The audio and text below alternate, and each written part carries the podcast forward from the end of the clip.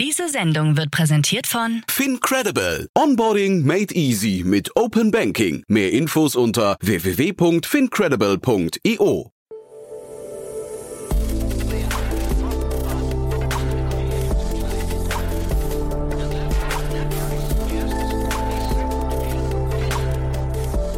Startup Insider Daily. Herzlich willkommen zu Startup Insider Daily. Mein Name ist Jan Thomas und heute geht es mal wieder um einen neuen Fonds, der announced wurde und zwar von Partec. Partec kennt ihr wahrscheinlich, ein ja wirklich altehrwürdiger Fonds. Ihr werdet gleich hören, wie altehrwürdig der ist. Da war ich selbst etwas überrascht, wusste ich auch nicht. Und äh, bei uns zu Gast ist Moritz Steinbrecher. Er ist Associate bei Partec, based hier in Berlin. Das heißt, er ist der Ansprechpartner für alle Unternehmen, die in Deutschland möglicherweise mit Partec ins Geschäft kommen möchten oder sich mit ihnen mal austauschen möchten. Und wir haben darüber gesprochen, was jetzt mit diesen 120 Millionen Euro, die jetzt neu zur Verfügung stehen, äh, für Seed Investments, was mit denen genau passieren soll, wie die Strategie dahinter ist und damit verbunden vielleicht auch die Hoffnung, ob jetzt hier demnächst auch ganz viele äh, neue Gründungen zu erwarten sind, also vielleicht so eine neue Gründungswelle entsteht, weil ja jetzt gerade sehr, sehr viele Venture Capital Unternehmen neue Fonds announced haben. Also all das bespreche ich jetzt gleich mit Moritz Steinbrecher, Associate von Partec. Werbung.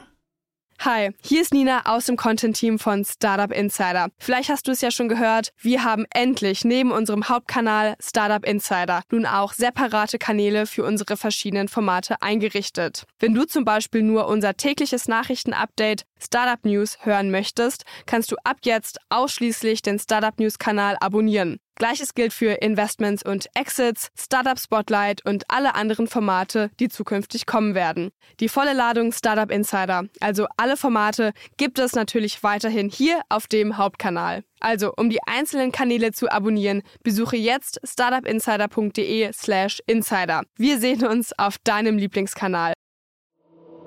Startup Insider Daily. Interview. Sehr cool. Ja, ich bin verbunden mit Moritz Steinbrecher von äh, Partec hier aus Berlin. Hallo Moritz. Hi, Jan Thomas. Freut mich hier zu sein. Danke für die Einladung. Ja, klar. Toll, dass wir sprechen. Und auch, man kann fast sagen, momentan die, die Fonds sprießen so ein bisschen aus dem Boden, gerade im Early-Stage-Bereich. Ne? Da macht ihr keine Ausnahme. Ja, das ähm, äh, kann von außen so ein bisschen überraschend wirken, aber ähm, äh, gerade wegen des Downturns. Aber ja, in der Tat, ich habe gerade eben gelesen, ähm, Cavalry hat auch den neuen Fonds announced. Ähm, und äh, Index, es gab ja einige auch irgendwie so. Mhm, Square One, ne? Power Quartal. Ventures gestern, ja. Ähm, Square ja, One, ja. wollen, wollen wir nicht vergessen. Ja, genau. Genau, ähm, genau so ist es. Ja, und jetzt ihr, äh, aber ihr seid natürlich jetzt schon, ähm, wobei Power Ventures und, und Cavalry gibt es auch schon länger, aber ihr seid, äh, glaube ich, schon, schon wirklich lange dabei und ihr kommt ursprünglich ja nicht aus Deutschland. Ne? Ähm, ich hatte euch immer mit Paris assoziiert, aber ich habe dann jetzt in der Vorbereitung gelesen, ihr seid ja eigentlich ein französisch-US-VC-Konstrukt, äh, ne? ja, ja, wir versuchen immer ähm, quasi diesen, diesen extrem äh, Frankreich- oder Paris-Stempel äh, zu vermeiden. Ähm, aber ja, genau richtig. Wir sind quasi also einer der Dinosaurier, äh, sozusagen in der europäischen Venture-Szene. Ähm, ich glaube, diese Woche feiern wir unseren, unseren 40. Geburtstag. Ach, den 40. Äh, also das vielleicht als, wow, okay, ja, krass. 40. Geburtstag. Also vielleicht als, als kleine Geschichtsstunde in dem Zusammenhang. Äh, ursprünglich eben in, in acht, äh, 1982 gegründet in San Francisco. Ähm, äh, ursprünglich mit dem Vintage, das wir heute quasi unseren Venture Fund nennen, der heute noch A&B Investments vor allem macht ähm, und im Moment oder jetzt jetzt vor allem in Europa ähm, äh, haben wir quasi da gestartet äh, und sind dann irgendwie so Ende der 90er Jahre, glaube ich, äh, dann Fulltime nach Paris gegangen mit den Headquarters als äh, Venture quasi als äh, Asset Class in Europa hier äh, ihren, seinen, seinen, seinen Ursprung genommen hat. Ähm, genau, und haben seitdem eigentlich jetzt dann äh, noch weiter Fonds eben im Seed-Bereich aufgebaut. Den gibt es mittlerweile auch seit zehn Jahren. Äh, da ist der Fonds, den wir Anfang der Woche announced haben, die vierte Generation. Ähm, da haben wir eben einen Growth Fund, auch in der zweiten Generation ist und ähm, nebenbei eben auch noch den, den äh, stage-agnostischen Africa Fund, der eben äh, in Afrika äh, mittlerweile, glaube ich, in sieben oder acht verschiedenen Ländern investiert hat, ähm, der eben äh, praktisch stage-agnostisch ist. Äh, genau, ja, und historisch, ich meine, selbst auch das Office in, in Berlin, hatte ich vorhin nochmal nachgeschaut, äh, gibt es mittlerweile seit zehn Jahren, also selbst in Berlin waren wir da wirklich auch einer der ersten Fonds ähm, äh, präsent, äh, also man kann uns quasi auch äh, fast schon als, als einen der Ursprungs-Seed-Fonds in, in Berlin sehen. Mhm. Ja, ich hatte damals Gabriel Matuschka mal in eurem Büro äh, besucht hier in Berlin. Ähm, der, also der war ja hier schon mal zu Gast mit Fly Ventures, das er gegründet hat. Dann Otto Birnbaum kenne ich auch von Partec oder durch Partec, ähm, hat jetzt ein Event gemacht. Ne? Also das heißt, man sieht schon, ihr seid auch so eine Brutstätte für, für andere VCs vielleicht noch. Wenn man auf, auf Crunchbase guckt, ähm, äh, dann sieht man, also du hast gerade gesagt, 40 Jahre, das, das ist da nicht abzulesen. Dort beginnt es quasi Ende der 90er, so 98, glaube ich, das erste Investment.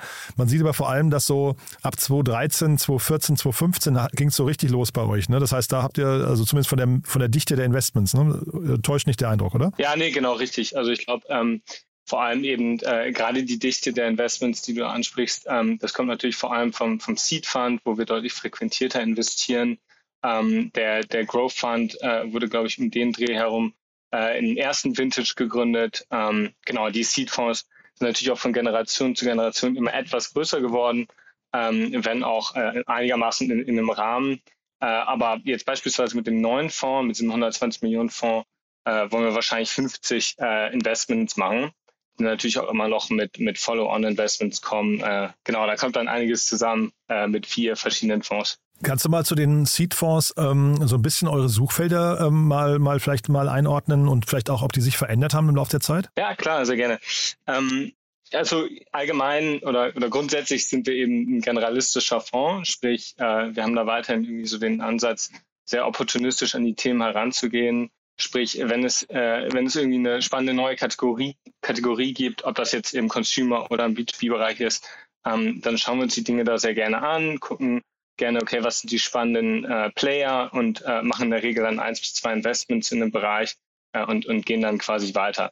Äh, sprich, sehr, sehr generalistisch. Ich würde sagen, so ein bisschen mehr im B2B macht wahrscheinlich, wenn man sich historisch Portfolio anguckt, wahrscheinlich eher so 60 bis 70 Prozent des Portfolios aus und äh, der Rest eben Consumer, also klar, ein, leicht, leichter Trend ist da abzulesen. Aber ähm, wie gesagt, ähm, es ändert sich eigentlich stetisch. Und ähm, ich würde sagen, wir haben eher innerhalb unseres Teams leichte Präferenzen und jeder hat so seine Verticals, die er sich gerne anschaut. Äh, bei mir ist das mit einem Data Science Hintergrund eher so ein bisschen mehr ähm, äh, Data Stack Themen. Jetzt natürlich alles, was, was Generative AI angeht und, und was Innovation in dem Bereich angeht. Ähm, aber auch Tooling für Devs etc. Dann gibt es andere im Team, die, die gerne Food Tech machen, welche die Fintech machen. Ähm, und ja, ich meine, allgemein äh, denken wir damit, glaube ich, ziemlich viel ab. Mhm. Und Vielleicht kannst du nochmal die, die Rolle Deutschlands für euch äh, nochmal, also du hast gesagt, Berliner Büro, ähm, damit ist klar, ist erstmal ein Zeichen gesetzt, aber wie wichtig ist Deutschland insgesamt, was würdest du sagen? Ja, ähm, also wenn man mal schaut, wie viel wir in unserer Strategie, in unserem Modell in Europa von dem Fonds investieren, von dem Seed-Fonds, sind das etwa 80 Prozent in Europa, 20 Prozent außerhalb mit unseren zwei Partnern in San Francisco, wo wir US und, und auch sehr viel in Südostasien machen. Mhm. So, und in diesen 80 Prozent Europa ist eben vielleicht noch ein kleines Pocket UK dabei. Ähm, muss ehrlich gesagt sagen, für uns vielleicht etwas weniger relevant geworden. Und damit bleiben dann eigentlich äh, für diese 80 Prozent vor allem, ich würde sagen, Frankreich und die Dachregion, äh, vielleicht dazu noch die Nordics, quasi als die Standbeine übrig. Und wirklich als paneuropäischer Fonds ähm, würde ich mal behaupten, dass das auch wirklich die drei Regionen sind, äh, in denen sich unsere Investments im Wesentlichen aufteilen werden. Klar, im Seedfonds sind wir jetzt äh, in Europa eben fünf Leute, vier davon sitzen in Paris. Sprich, äh, automatisch wird da ähm, gibt es da so eine kleinen, wird es da so einen kleinen Trend in Richtung Paris geben, aber eben auch äh, die Kollegen in Paris machen, machen Investments in Nordics äh, oder in Deutschland. Äh, andersrum mache ich genauso auch äh, mal Investments in Frankreich, das passiert genauso. Also wir sehen uns da eigentlich eher so als europäisches Team. Und äh, genau, in dem Kontext, um auf deine Frage einzugehen, äh, würde ich sagen, dass Deutschland ähm, neben Frankreich eigentlich fast schon ähm, den, den wichtigsten Fokus für unseren Fonds einnimmt. Mhm. Ich hatte jetzt mit ähm, Martin Janicki auch von Cavalry Venture schon darüber gesprochen, dass jetzt eben durch diese vielen Fonds, die gerade entstehen, möglicherweise ja auch so ein, so ein bisschen so ein, ich weiß nicht, ein Wettbewerb um die besten Gründer, gibt es ja eh schon, ne? aber ein Wettbewerb um die besten Gründerteams ähm, sich vielleicht verschärft dann nochmal. Und ähm, was wäre denn jetzt aus deiner Sicht das richtige Argument oder der USP, warum man sich mit euch beschäftigen sollte als, als ähm, Gründungsteam? ja, das ist, äh, das ist aber so die, die, die große Frage.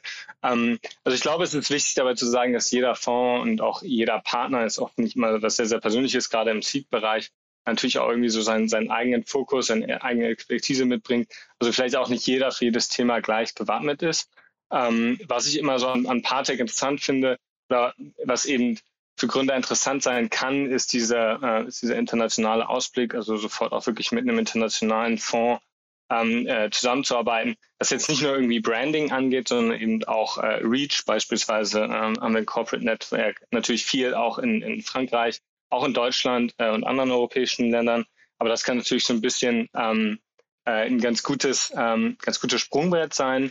Ähm, genau, und dann glaube ich einfach wirklich einen Seed-Fonds zu haben, der aber Teil dieses größeren Partygefühls ist. Ich glaube, mhm. das ist äh, was super interessant. Wir haben das auch versucht, mit dem Launch und dem neuen Fund so ein bisschen zu highlighten. Also es ist eben so, dass wir quasi Teil dieses größeren Gefüges sind und auch sehr, sehr viel so Benefits davon mitnehmen, im großen Netzwerk, ähm, gleichzeitig aber trotzdem wirklich dedizierte Seed-Team sind. Deswegen haben wir den Fonds auch, äh, haben wir auch ein Hardcap gesetzt bei 120 Millionen, weil wir eben äh, nicht glauben, dass das Modell so skalierbar ist, dass man ähm, äh, unzählig viele Gründer äh, mit, dem, mit dem gleichen Team bedienen kann, sondern weil wir eben äh, volles Commitment, äh, vollen Zeitaufwand und die volle Unterstützung in jedes unserer Gründerteams geben wollen. Und wenn man eben mit uns zusammenarbeitet, dann arbeitet man mit einem dedizierten Seed-Team zusammen und nicht mit äh, einem Multistage Crossover-Fonds, wo eben ein kleines Ticket geschrieben wird, sondern äh, wir widmen eben auch unsere Zeit und geben da volles, volles Commitment, sind quasi da Teil, Teil des Gründungsteams fast schon. Mhm. Und die ähm, Ratio von ähm, Erstinvestment und Folgerunden ist dann so wahrscheinlich so ein Drittel zu zwei Drittel oder 40, 60 oder wie ist das bei euch? Ja, so in etwa. So in etwa. Also wie gesagt, wir werden 50 initiale ähm, äh, Tickets schreiben, bewegen sich in der Regel so zwischen 1 bis 3 Millionen. Das kann bei so einem Co-Investment auch opportunistisch auch mal 300 äh, oder 500k sein.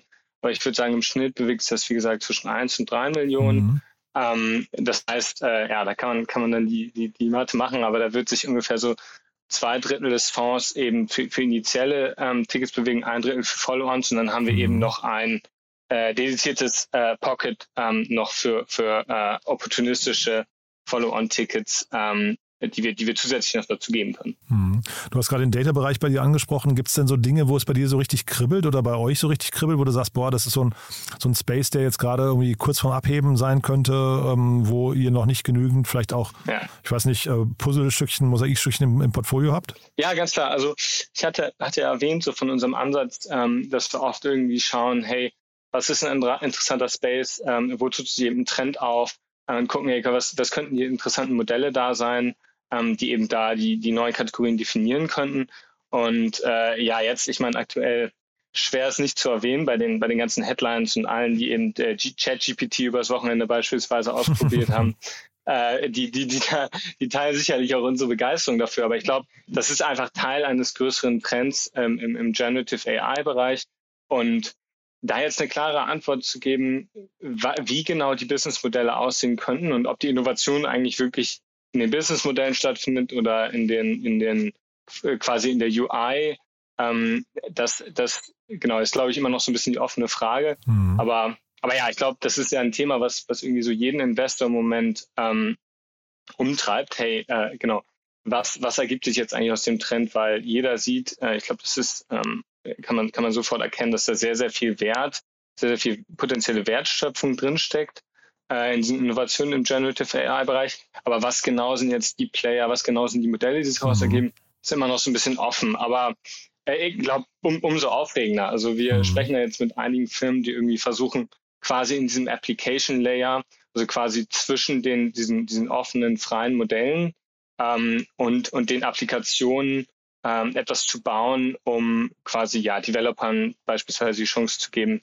äh, diese, diese Modelle in ihren in ihrer Software, in ihren Tools unterzubringen. Mhm. Ich glaube, das könnte was relativ Spannendes sein im nächsten, äh, nächsten halben Jahr oder Jahr. Mhm. Ja, also die Begeisterung teile ich total. Ich äh, frage mich nur, wenn jetzt jeder in die gleiche Richtung guckt, das ist ja wieder der Effekt, den wir bei Quick Commerce oder bei Scootern und so weiter hatten, ähm, dass dann möglicherweise alle auf den gleichen Zug aufspringen und dann überhitzt sich so ein Markt vielleicht auch ähm, unbegründeterweise und dafür werden andere Märkte, die vielleicht auch wichtig sein könnten, dann irgendwie so ein bisschen links liegen gelassen. Ne?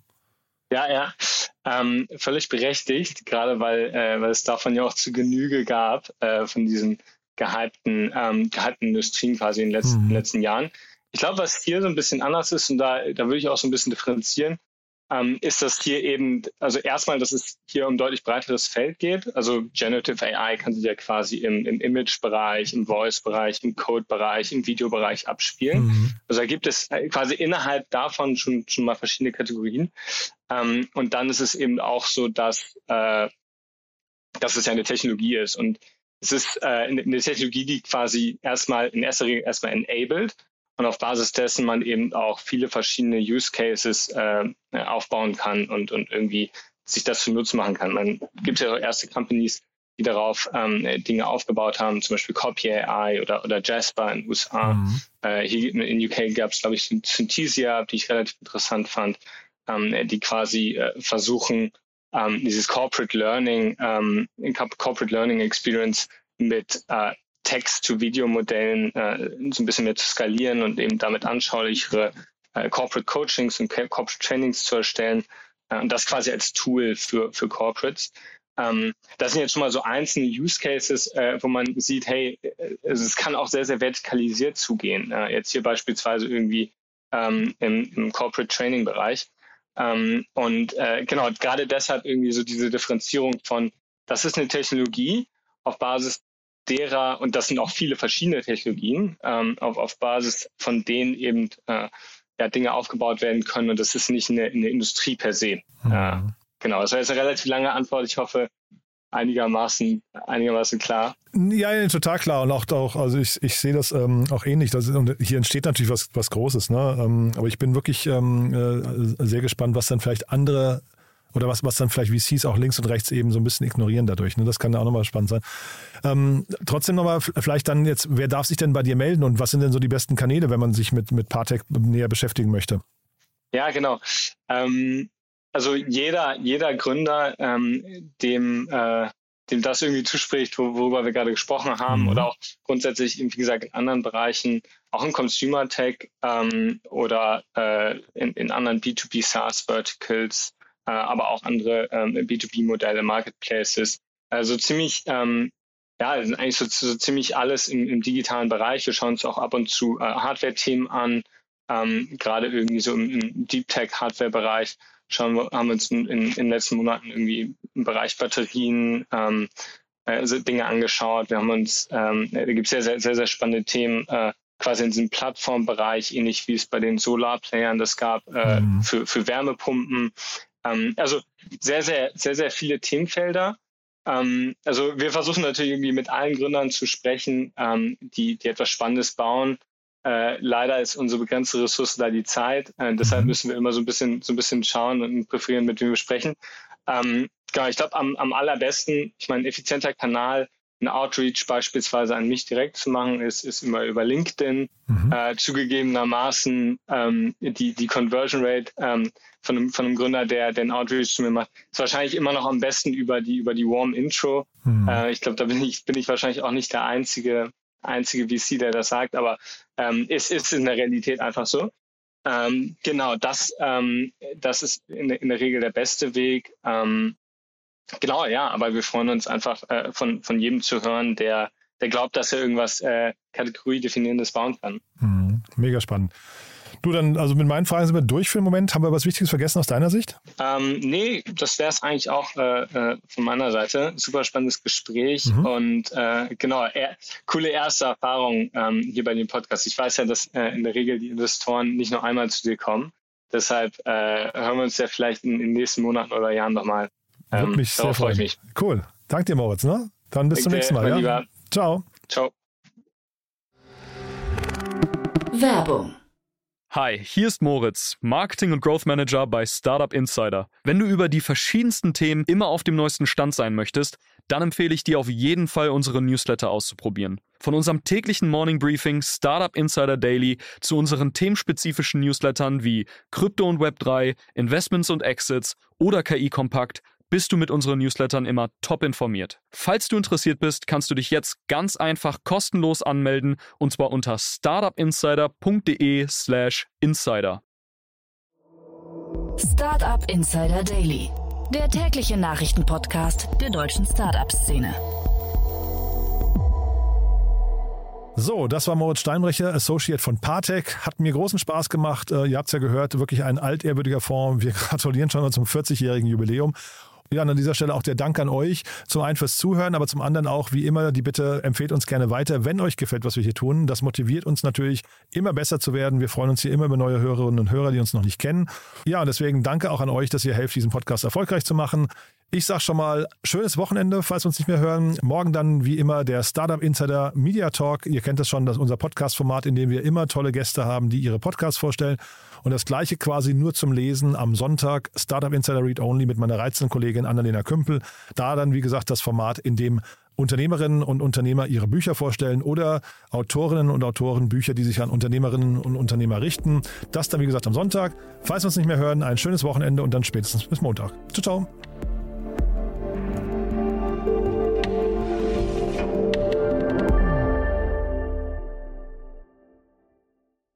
Diese Sendung wurde präsentiert von Fincredible. Onboarding made easy mit Open Banking. Mehr Infos unter www.fincredible.io.